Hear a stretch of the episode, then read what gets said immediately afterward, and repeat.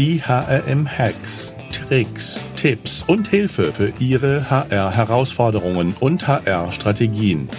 Denn der Mensch ist der wichtigste Faktor für den Erfolg Ihres Unternehmens. Glück auf und herzlich willkommen zu den heutigen HRM-Hacks. Präsentiert von der HR Tech, dem Expo-Festival für HR Tech, HR Software und HR Innovation, das vom 23. und 24. Mai 2023 in Köln stattfindet. Mein Name ist Alexander Petsch, ich bin der Gründer des HM-Instituts, euer Gastgeber. In unserer heutigen HM-Hex-Folge spreche ich mit Tim Schütte zu Hex bei der Digitalisierung und Standardisierung der Lohn- und Gehaltsabrechnung. Tim Schütte ist Geschäftsführer bei Paychecks Deutschland Paychecks Deutschland beschäftigt sich mit Lohn- und Gehalts-Business Process Outsourcing, sozusagen die Erstellung der Lohn- und Gehaltsabrechnung für KMUs. Der gebürtige Westfale ist begeisterter Motorradfahrer und kommt seit Jahrzehnten eigentlich aus dem IT-Bereich, war bei Oracle, Microsoft, Sennheiser vier Jahre, aber hat auch schon als Unternehmer eine eigene Cloud-Firma gegründet. Herzlich willkommen, Tim. Dankeschön. Ja, schön zusammengefasst. Vielen Dank. Tim, oh, wir haben ja heute, geht es ja um Hacks bei der Digitalisierung und Standardisierung der Lohn- und Gehaltsabrechnung. Warum braucht es denn eigentlich jemanden, der für andere Lohn- und Gehaltssoftware in Deutschland macht, aus deiner Sicht? Das ist, äh, das ist eine richtig gute Frage. Also, als ich hier vor zwei Jahren angefangen habe, hatte ich ganz, ganz wenig Ahnung von Lohn- und Gehaltsabrechnung in Deutschland. Ich meine, wir kennen das alle. Ne? Wir kriegen da einmal im Monat diesen Zettel wenn wir ganz modern sind, laden wir uns den selber irgendwo runter und kriegen den gar nicht mehr per Post. Und äh, was da drauf steht, sieht eigentlich im Laufe eines Arbeitslebens immer noch gleich aus. Also die Form von Papier hat sich verändert. Ich habe mir mal den Spaß gemacht, meine erste Abrechnung von 1997 rauszusuchen. Aber die Inhalte sind immer noch gleich. Und das impliziert natürlich schon die Frage, warum brauchst du da Spezialisten? Und wenn man dann so ein bisschen hinter die Kulissen guckt, dann wird einem sehr, sehr schnell deutlich, wie komplex das Ganze ist und wie groß der Aufwand da auch sein kann. Ich bin nach wie vor kein Abrechner und bin das in den zwei Jahren auch nicht geworden. Ich kann aber sagen, dass das einen hohen Spezialisierungsgrad erfordert, insbesondere dann, wenn es auch um so Spezialitäten wie Tarifverträge im öffentlichen Dienst, Baulohn, Stichwort Schlechtwettergeld, solche Geschichten geht. Also das ist nicht ganz so einfach, was man da so alles an Informationen zusammentragen muss, um am Ende eine richtige, gesetzeskonforme Lohnabrechnung oder Gehaltsabrechnung zu produzieren. Und ich glaube, gerade die letzten zwei Jahre haben wir auch an vielen Stellen gesehen, dass äh, ruckzuck mal von einem auf dem anderen Monat mit Kurzarbeit, Zuschläge, Grenzen rauf und runter, da mal 1000 Euro mehr oder weniger bei der oder dem Einzelnen ankommen. Und das nachher zu erklären, warum das jetzt diesen Monat so ist und nächsten nicht und vorletzten war es wieder anders, äh, ist auch eine tagesfüllende Aufgabe das ist in der Tat die hohe Kunst, wenn man so will. Und äh, wir sehen das auch in der aktuellen Zeit noch. Also ja, die letzten zwei Jahre war natürlich sowas wie das Corona-Kurzarbeitergeld eine echte Herausforderung. Man hat hier und da auch gemerkt, dass das echt mit heißer Nadel gestrickt war. Aber hey, wen will man beschuldigen? Ja, wir waren alle noch nicht in der Pandemie und Ende mhm. kann man ja aus heutiger Sicht froh sein, dass wir den Arbeitsmarkt da so beschützen konnten. Aber auch wenn ich, wenn ich in die jetzige Situation gucke, die Energiepreispauschale als Beispiel, die Erhöhung des Mindestlohns, die Erhöhung des Steuerfreibetrages, rückwirkend zum 1.1. Alles Themen, die uns gerade echte Kopf- und Bauchschmerzen verursachen, die mit einer tollen Intention kommen, aber leider in der Praxis hier und da echt einfach nicht bis zum Ende gedacht sind. Ich glaube, jeder, mit dem ich bis jetzt gesprochen habe, der Experte im Lohn- und Gehaltsbereich ist, hat gesagt, das sind ja viele Dinge nett gemeint, aber der Gesetzgeber hat, äh, muss vorsichtig zu sagen, deutliches Potenzial, der operativen Umsetzungsverbesserung. Das ist, das ist sehr schön neudeutsch formuliert. Ich habe das äh, in, einem, in einem Beitrag auf LinkedIn so genannt, dass ich gesagt habe, warum haben wir eigentlich kein Forum, was solche Gesetze auf, auf Tauglichkeit prüft? Und zwar nicht irgendein Ausschuss, der auch schon seit Ewigkeiten nur in Berlin sitzt, sondern wirklich Fachleute, die am Ende diese Gesetze umsetzen müssen. Ich glaube, das würde uns hier und da ganz gut tun. Ja, wird auch vieles schneller machen. Ja, jetzt haben wir gerade gesprochen, ein bisschen noch über Lohn und Gehalt, dass das ja eine komplexe Angelegenheit ist. Du bist ja Experte in dem Bereich, wenn auch ein bisschen auf der Metaebene. Wir stellen fest, es gibt einen wahnsinnigen Bedarf wenn ich bei hr-jobs.de schaue, das, was wir ja betreiben als HR-Stellenbörse, äh, viel, viel Bedarf, aber ein Ausbildungsberuf oder wo man das, ich hätte es beinahe gesagt, richtig lernen kann, ist Lohn- und Gehaltsabrechnung aber auch nicht, oder? Nö, das ist, das ist in der Tat auch so eins der Dinge, die ich ganz spannend fand. Ich meine, wir, wir sind schon ein sehr reguliertes Land, ja, und das hat seine positiven, seine negativen Seiten. Das, das ist erstmal so. Aber dass wir so einen Beruf, der ja am Ende die Gehälter des ganzen Landes, der ganzen Nation bewegt, nicht in irgendeiner Form ja, ich will es gar nicht reglementieren nennen, sondern eher mal stringent aufbauen. Das ist schon spannend. Also wenn ich in unsere Belegschaft gucke, wir haben natürlich ähm, ähm, Steuerfachangestellte, wir haben Bürokaufleute, wir haben aber auch Leute, die einen Quereinstieg gemacht haben. Also wir haben, und darüber bin ich sehr froh, weil das ist zu Weihnachten und bei irgendwelchen Festen immer ganz gut. Wir haben Bäcker und Metzger bei uns. Ja, das ist, das hilft hier und da.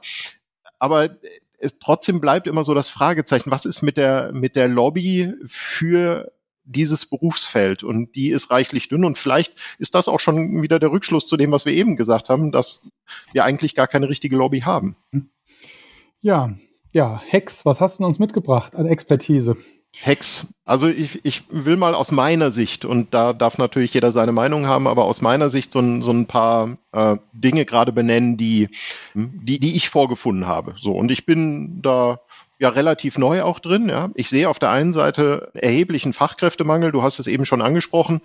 Da werden händeringend Fachkräfte gesucht, für die es keinen geregelten Ausbildungsgang gibt. Dazu haben wir grundsätzlich ja sowieso einen Fachkräftemangel. Und wir sehen heute, dass für je nach Quelle drei bis fünf Fachkräfte, die aus dem Markt rausgehen, nur eine nachkommt. Das ist für Abrechner nicht anders. Und wenn man sich vorstellt, dass das ein Job ist, der wenig digitalisiert ist in der jetzigen Form, dann findet man auch nicht unbedingt viele junge Leute, die da Bock drauf haben, ich sage jetzt mal böse, mit dem Abakus rumzuspielen. Ja? Ganz so weit zurück sind wir dann Gott sei Dank nicht, aber der Vergleich ist gar nicht so weit hergeholt. Und auf der anderen Seite sehen wir, dass die regulatorischen Einrichtungen, die ITSG, die die Software zertifizieren muss, die man dafür benutzt, die Einstiegsbarriere in diesen Markt immer höher hängt. Das heißt, wir sehen einen Trend zu mehr Automatisierung, zu Vereinfachung, zu Digitalisierung. Und ich glaube, dass es für jeden, der sich irgendwo rund um dieses Thema Lohn und Gehalt heute Gedanken macht, sei es als Dienstleister, als Softwareanbieter oder eben auch als schlicht derjenige in der Personalabteilung eines Mittelständlers, der dafür verantwortlich ist, der muss sich heute im Grunde schon Gedanken machen, wo geht's denn in Zukunft hin? Und da ist aus meiner Sicht Standardisierung der erste Schritt, den wir alle gehen müssen, weil wenn wir nicht standardisieren, können wir hinterher nicht automatisieren. Mhm. Wie gehe ich daran? Was muss ich mir für Fragen stellen, wenn ich mehr standardisieren möchte? Ich muss mir zum Beispiel die Fragen stellen, wie sieht das Schema meiner Lohnarten aus? Mhm. Habe ich da irgendwo Dinge, die überlappen?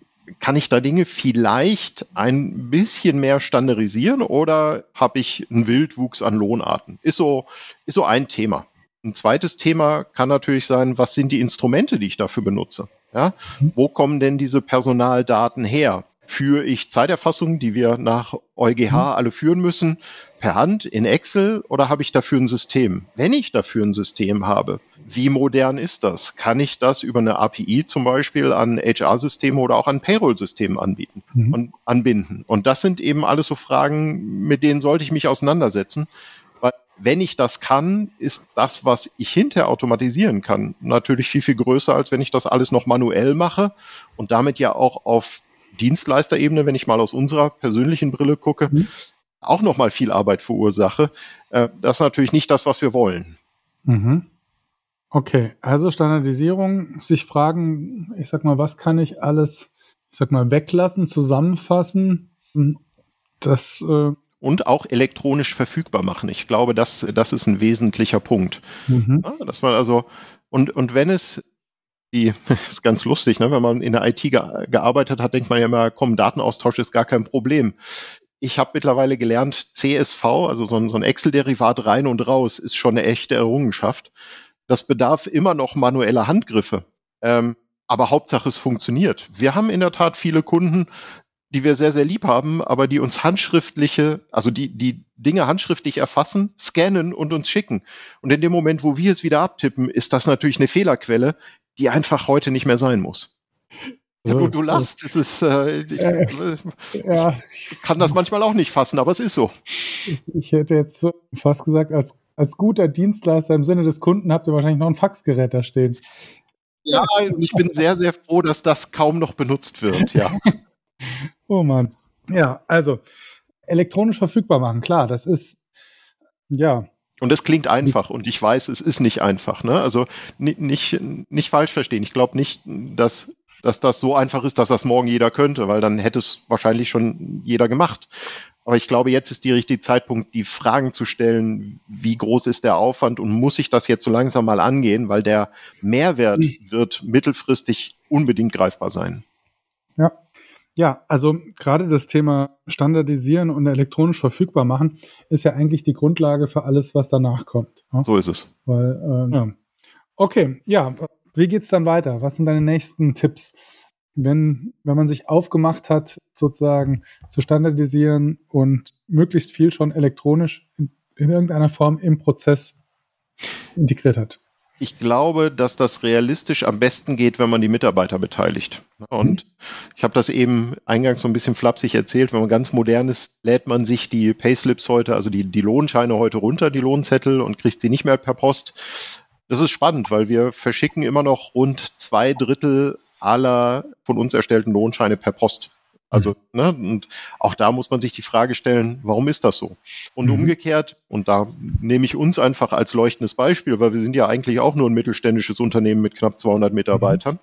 Wer pflegt denn eigentlich die Stammdaten eines Angestellten? Also, mhm. wer weiß am ehesten, dass ich umgezogen bin? Naja, das weiß ich, dann sollte ich es auch irgendwo hinschreiben können. Und zwar am liebsten nicht per Mail an meinen HR-Menschen, sondern ich sollte das am liebsten gleich in irgendein System eingeben können, weil dann passieren keine Abschreibefehler, dann passieren diese Transferfehler nicht und ich kann halt eine Menge mehr automatisieren, ohne zusätzlichen Workload zu erzeugen.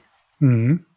Ja, ich habe auch gerade überlegt, warum wir eigentlich noch unsere Lohnabrechnung in Papierform zusenden, austeilen. Und, und das Lustige ist, ich meine, der, der größte Anbieter, der in Deutschland unterwegs ist, ist nun mal die DATEV. Ne? Hm? Die bieten das über ein Portal an. Das, das ist gar nicht schlimm. Wenn man aber mit diesem Portal nur einmal im Monat zu tun hat, dann vergisst man auch gerne das Passwort. Also auch da ist eher so wieder die Frage, okay, was machen denn die Anbieter von solchen Systemen eigentlich richtig und was machen sie falsch? Wie, wie, wie gut sind denn die Oberflächen? Wie gut ist denn die Erreichbarkeit von solchen Portalen? Mhm. Und äh, ehrlicherweise da können wir uns auch an, an die eigene Nase fassen. Also das, was wir im Moment als Portal zur Verfügung stellen, gefällt mir als, wie soll ich sagen, als ehemaligem ITler jetzt auch noch nicht so zu 100 Prozent, aber wir arbeiten an was Besserem. Mhm. Bin ich da HR-Laie? Also ich weiß nur, dass mich der, wie soll ich sagen, also ich kenne viele und ich gehöre auch dazu, die diese Briefe immer schön verschlossen wieder ablegen ich sag mal, ich finde es, also es ist nichts, was mich jetzt, äh, sag mal, ich habe einen Kontoauszug, ja, äh, ich finde das ziemlich unspannend. Ja. Jetzt ist das natürlich eine sehr ignorante Sichtweise. Äh, von daher hätte ich gesagt, naja, ich, wahrscheinlich würde ich das Portal dann ja genauso oft aufrufen, nämlich Klammerzusatz wahrscheinlich nur, wenn mal die Steuer fragt oder ich ein und, Haus finanzieren muss oder irgendwie sowas, ja. Und, und das wäre ja an sich nicht schlimm, ne? Jetzt mal so auf, auf, mhm. auf mich bezogen. Meine Kontoauszüge. Ne? Mhm. Die rufe ich einmal im Jahr aus dem Electronic Banking ab, speichere mhm. die als PDF und schicke sie an meinen Steuerberater. Äh, also mhm. im, im Grunde das, was du gerade skizziert hast. Ne? Ich kriege das auch per Post, weil ich mich irgendwie auch an diese Dativ-Oberfläche nicht gewöhnen kann und nach dem dritten Mal Passwort ändern war mir das zu bunt. Haben gesagt, dann schickt's mir halt wieder. Ja, das liegt hier, das ist unspannend, bin ich absolut bei dir. Da sind wir aber vielleicht auch ein, ein Typ Mensch, der erstmal damit gesegnet ist, mit seinem Einkommen gut auszukommen ja, und zum anderen vielleicht auch gar nicht so zahlenaffin, ja, dass uns 30 Cent mehr oder weniger weder auffallen noch aufregen. Aber wir müssen halt auch anerkennen, dass es da auch andere Menschen gibt, mhm. die entweder wirklich spitz auf Knopf rechnen und deswegen nachvollziehen müssen, was, was da auf ihrem Lohnkonto passiert oder dass sie das vielleicht sogar wollen. Das ist mir zwar völlig fremd, ich bin nicht so zahlengetrieben, aber ich erkenne, dass es solche Menschen gibt, die sagen, nee, ich brauche das auf dem Detaillevel. Und für die dann wiederum, was stellen wir denen heute zur Verfügung, ist ein PDF. Viel schöner wäre doch, wenn wir ein Formular oder eine Form hätten, die ich dann wieder übertragen kann, wo ich das, keine Ahnung, in mein eigenes Haushaltsbuch überspielen kann. Oder, oder, oder. Mhm. Sondern, also wir mhm. haben, wir leben immer noch in einer Zeit der massiven Medienbrüche. Und das wird nie ganz weggehen, das ist mir auch klar. Aber ich glaube, wir sind an der Schwelle, wo wir mehr digital werden. Und ehrlicherweise, Corona hat dabei geholfen. Mhm. Jetzt hattest du eingangs gesagt Involvement, ja? Mhm. Wie, mhm. und wahrscheinlich ist mehr Involvement besser als weniger Involvement. Wie erzeuge ich denn das mehr Involvement? Ja, das ist äh, also ich, ich glaube, das ist genau das, worüber wir gerade diskutiert haben. Ne? Wenn, wenn ich einfach nur sage, guck mal, da ist der Link, kannst du einmal im Monat deinen dein Payslip abholen. Ja, pseudospannend. Ich glaube, wenn wir das koppeln mit einem modernen HR-System, wo es nicht nur darum geht, dass ich da meine Stammdaten pflege, sondern dass ich mhm. auch sagen kann, okay, was ist denn da noch für mich drin? Ja, habe ich da eine Abbildung des Benefits-Modells der Firma? Habe mhm. ich da eine Abbildung äh, meiner, mein, meiner Curricula, ja, also habe ich da so einen, einen, Lernpfad, der auf mich oder meine Rolle zugeschnitten ist. Ich glaube, die Masse macht's dann und da wird's dann für mich als Angestellter auch interessant zu sagen, okay, warte mal, da gucke ich mal rein. Und im einfachsten Fall, was brauchen wir für, für die Erstellung einer, einer Personalabrechnung, sind die Bewegungsdaten, sprich die Zeiterfassung. Im einfachsten Fall koppel ich das irgendwie mit der Zeiterfassung, weil da muss halt heute jeder mindestens zweimal am Tag irgendwie rein und wieder raus. Und, und wenn ich das elektronisch über einen Bildschirm machen kann, warum dann nicht da? Also mhm. ich glaube, da gibt es eine ganze Menge Ideen, wie man Dinge, die heute singulär vorhanden sind, als Silo, schlau miteinander kombinieren kann. Und ob das jetzt eine Lösung aus unserem Hause ist oder von, von irgendeinem Marktbegleiter, ist fast zweitrangig. Ich glaube, wir kommen mehr in so eine Welt, wo das A nötig ist und wo es B von, von Angestellten auch gefordert wird. Wenn wir uns gerade, ich habe Benefits gesagt, ja, wenn wir gerade anschauen, wie sehr sich der Anspruch von jungen Arbeitnehmern an ihr Unternehmen ändert, dann ist das ein wesentlicher Bestandteil. Warum soll ich das dann nicht in den Vordergrund stellen? Mhm.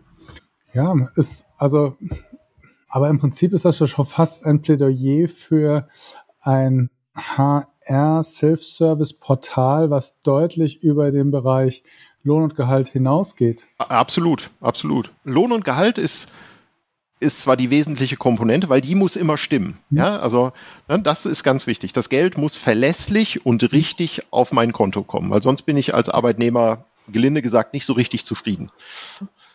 Aber am Ende ist es nur die Sammlung von relativ statischen Daten, wo wohne ich, wie ist meine Bankverbindung, das ändert sich nicht allzu oft, und Bewegungsdaten. War ich im Urlaub, wie viel habe ich gearbeitet, was sagt meine Zeiterfassung, Minus, Plus, Überstunden, Nachtzuschläge, was so alles dazukommen kann.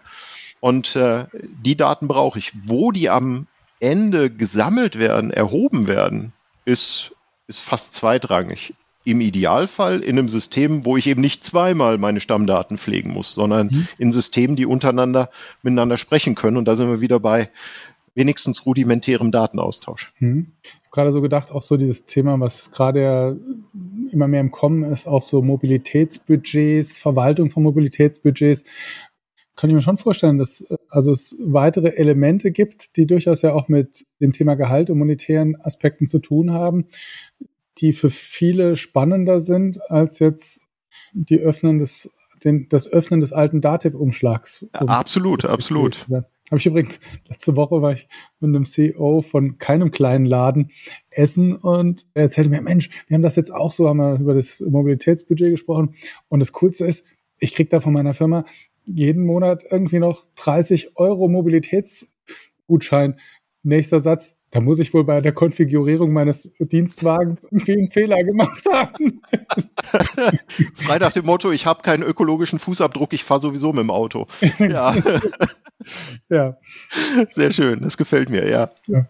Nein, aber das ist, ist richtig. Also ich glaube, diese, und auch das ist ja ganz spannend, ne? wir haben für uns selber Benefits eingeführt, vor einem halben Jahr ungefähr. Mhm. Und wenn man sich da in der deutschen Benefits-Landschaft so umschaut, Erstmal ist Deutschland da ja wieder anders als andere europäische Länder. Wir versuchen halt aus einer Paycheck-Sicht, die in Europa wachsen will, viele Dinge so zu bauen, dass wir sie in mehreren Ländern benutzen können. Mhm. Payroll scheidet davon vornherein aus, aber auch Benefits deutlich unterschiedlich von Land zu Land. Und wenn ich mir nur die deutsche Landschaft anschaue, dann sehe ich eben auch, dass man Anbieter findet, die ich sag mal, ihren Katalog haben. Und der ist, mhm. das ist immer ein Ausschnitt vom Ganzen, was möglich ist. Aber eine Plattform, wo ich jetzt wirklich hingehen kann und sagen kann, okay, was ist denn überhaupt alles möglich? Und dann möchte ich aussuchen. Das ist echt schwierig. Also mhm. eigentlich zäumen wir auch da das Pferd von hinten auf. Wir fragen erstmal die Angestellten, was wollt ihr alles haben? Und dann sucht man den Anbieter, der das alles kann. Anstatt mhm. umgekehrt zu sagen, warte mal, das hier ist überhaupt alles, was möglich ist. Und jetzt lassen wir die Angestellten da mal drauf gucken, dass die aussuchen, weil da kommt ja auch jeder mit seinem persönlichen Blickwinkel und mhm. weiß vielleicht gar nicht, dass Mobilitätsbudget spannend sein kann oder äh, was haben wir jetzt? Hardware-Leasing. Ja, das Jobrad kennt mittlerweile jeder, aber mhm. bei anderen Benefits wird es schnell dünn. Mhm. Ja, ja, bestimmt ein eigenes Thema. Ja, aber wir sind ja Digitalisierung, Standardisierung, Lohn, genau. Gehalt. Ja, was sind weitere, ein weiterer Tipp, den du mitgeben würdest? Also, wie gesagt, em Employee Involvement, wenn man das so sagen will, mhm. das ist, glaube ich, ganz wichtig. Standardisierung, Automatisierung, Datenaustausch.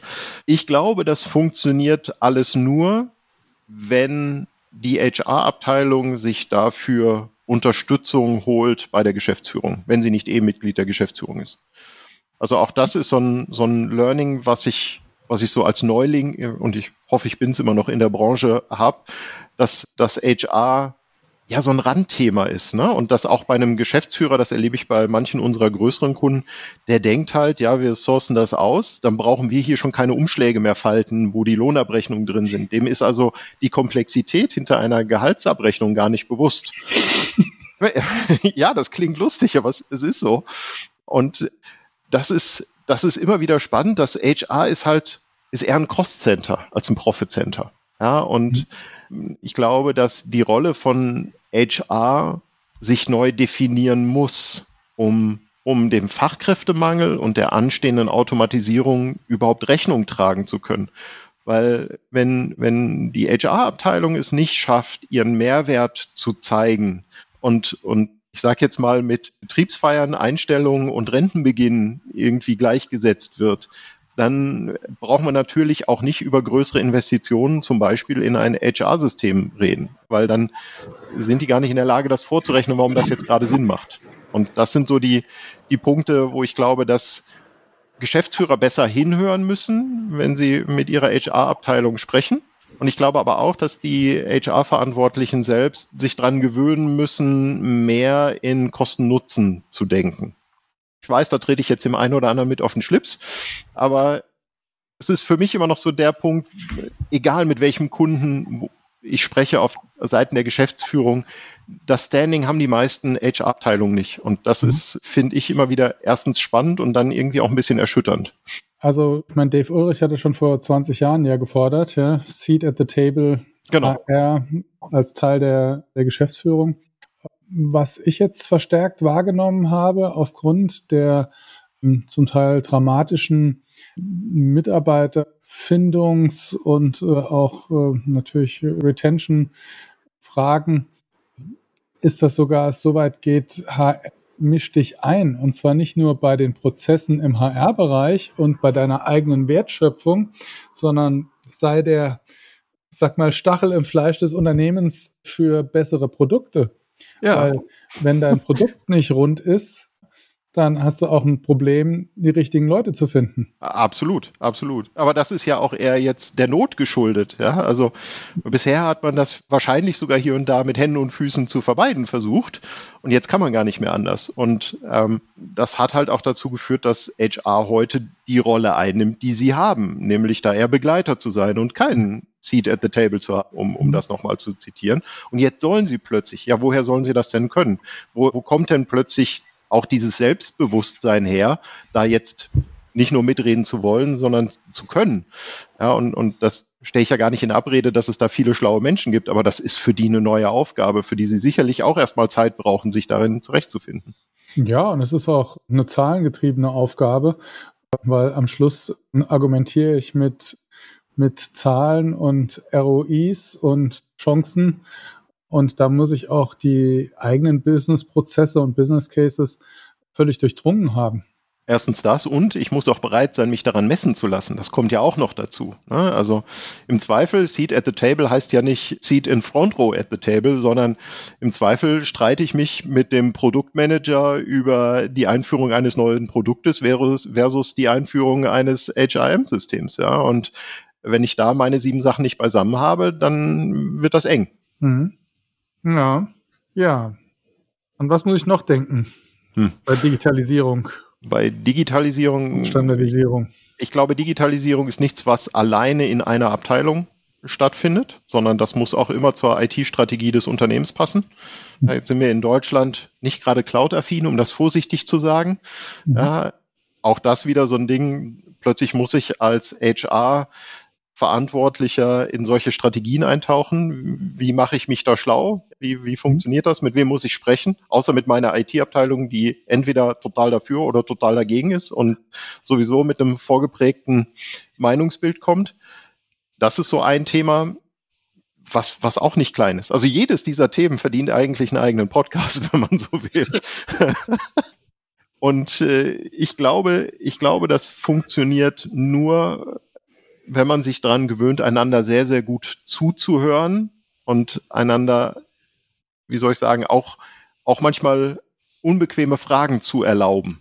Und dann sind wir irgendwann schnell bei einer Führungskultur und bei einer Unternehmenskultur, die heute aus meiner Sicht auch immer wichtiger werden. Mhm. Also wenn ich, wenn ich keinen, nicht keinen Raum für HR schaffe, dann werden die sich den nicht nehmen. Wenn ich als Unternehmer keinen Raum für Digitalisierung schaffe, dann wird er nicht automatisch irgendwo herkommen in meinem Unternehmen. Wenn ich das, mhm. wenn ich, wenn ich einzelne Prozesse, wenn ich nicht bereit bin, mir einzelne Prozesse anzuschauen und ihnen Priorität zu geben, und das kann auch ein HR-Prozess sein, der nichts mit Vertrieb, Produktion oder sonst was zu tun hat, dann wird das nicht automatisch passieren, sondern ich muss, glaube ich, sehr sehenden Auges ein Unternehmen mal durch die HR-Brille betrachten und mir dann genau die Frage stellen, warte mal, wenn Frau XY in Rente geht und die übrig gebliebene Abrechnerin hier im Unternehmen mal krank wird, was mache ich denn dann? Ja, wer macht denn das für mich? Und wenn ich dann auf die Idee komme, zu meinem Steuerberater zu gehen, dann wird er relativ schnell sagen, ach, wie viel hast du? 500 Leute? Nee, das schaffe ich gar nicht, weil ich habe auch nur eine Kraft, die, die das für meine Mandanten macht. Hm. Beispiel aus der Praxis. Und dann stehen sie bei uns und kommen mit handgeschriebenen Zetteln und wir gucken drauf und sagen, puh, das ist aber ein ganz schöner Aufwand müssen wir uns überlegen, ob das überhaupt geht. Und die nächste Generation an Abrechnungsprogrammen, an Payroll-Programmen wird viel, viel automatisierter sein, wird viel eher skalieren, bedingt aber, dass sie durch digitale Prozesse gefüttert wird. Und wenn ich einen digitalen Prozess will, dann muss ich vorher standardisieren, sonst kann ich das hinterher nicht automatisieren. Ja, Tim, herzlichen Dank. Also ja, ich denke, wir haben einen ganz guten Einblick bekommen, wie ich mich dem Thema Lohn- und Gehaltsabrechnung, Digitalisierung, Standardisierung nähern kann. Hm. Aber da ist noch viel Detail unter jedem der, ich sag mal, Hütchen, die wir da gerade aufgestellt haben. Wie ich gesagt habe, lauter einzelne Podcasts, ja. ja, Tim, vielen Dank, dass du da vielen warst. Vielen Dank. Ja, sehr gerne. Und äh, ja, wenn ihr das nochmal die Hacks nachlesen wollt oder anstatt hören lieber lest, einfach bei hm.de Tim Schütte oder Paychecks eingeben und dann findet ihr den Podcast natürlich, aber auch Checkliste und Interview. Glück auf und bleibt gesund und denkt dran, der Mensch ist der wichtigste Erfolgsfaktor für euer Unternehmen. Ich freue mich, wenn wir uns auf der HR Tech am 23. oder 24. Mai diesen Jahres in Köln sehen.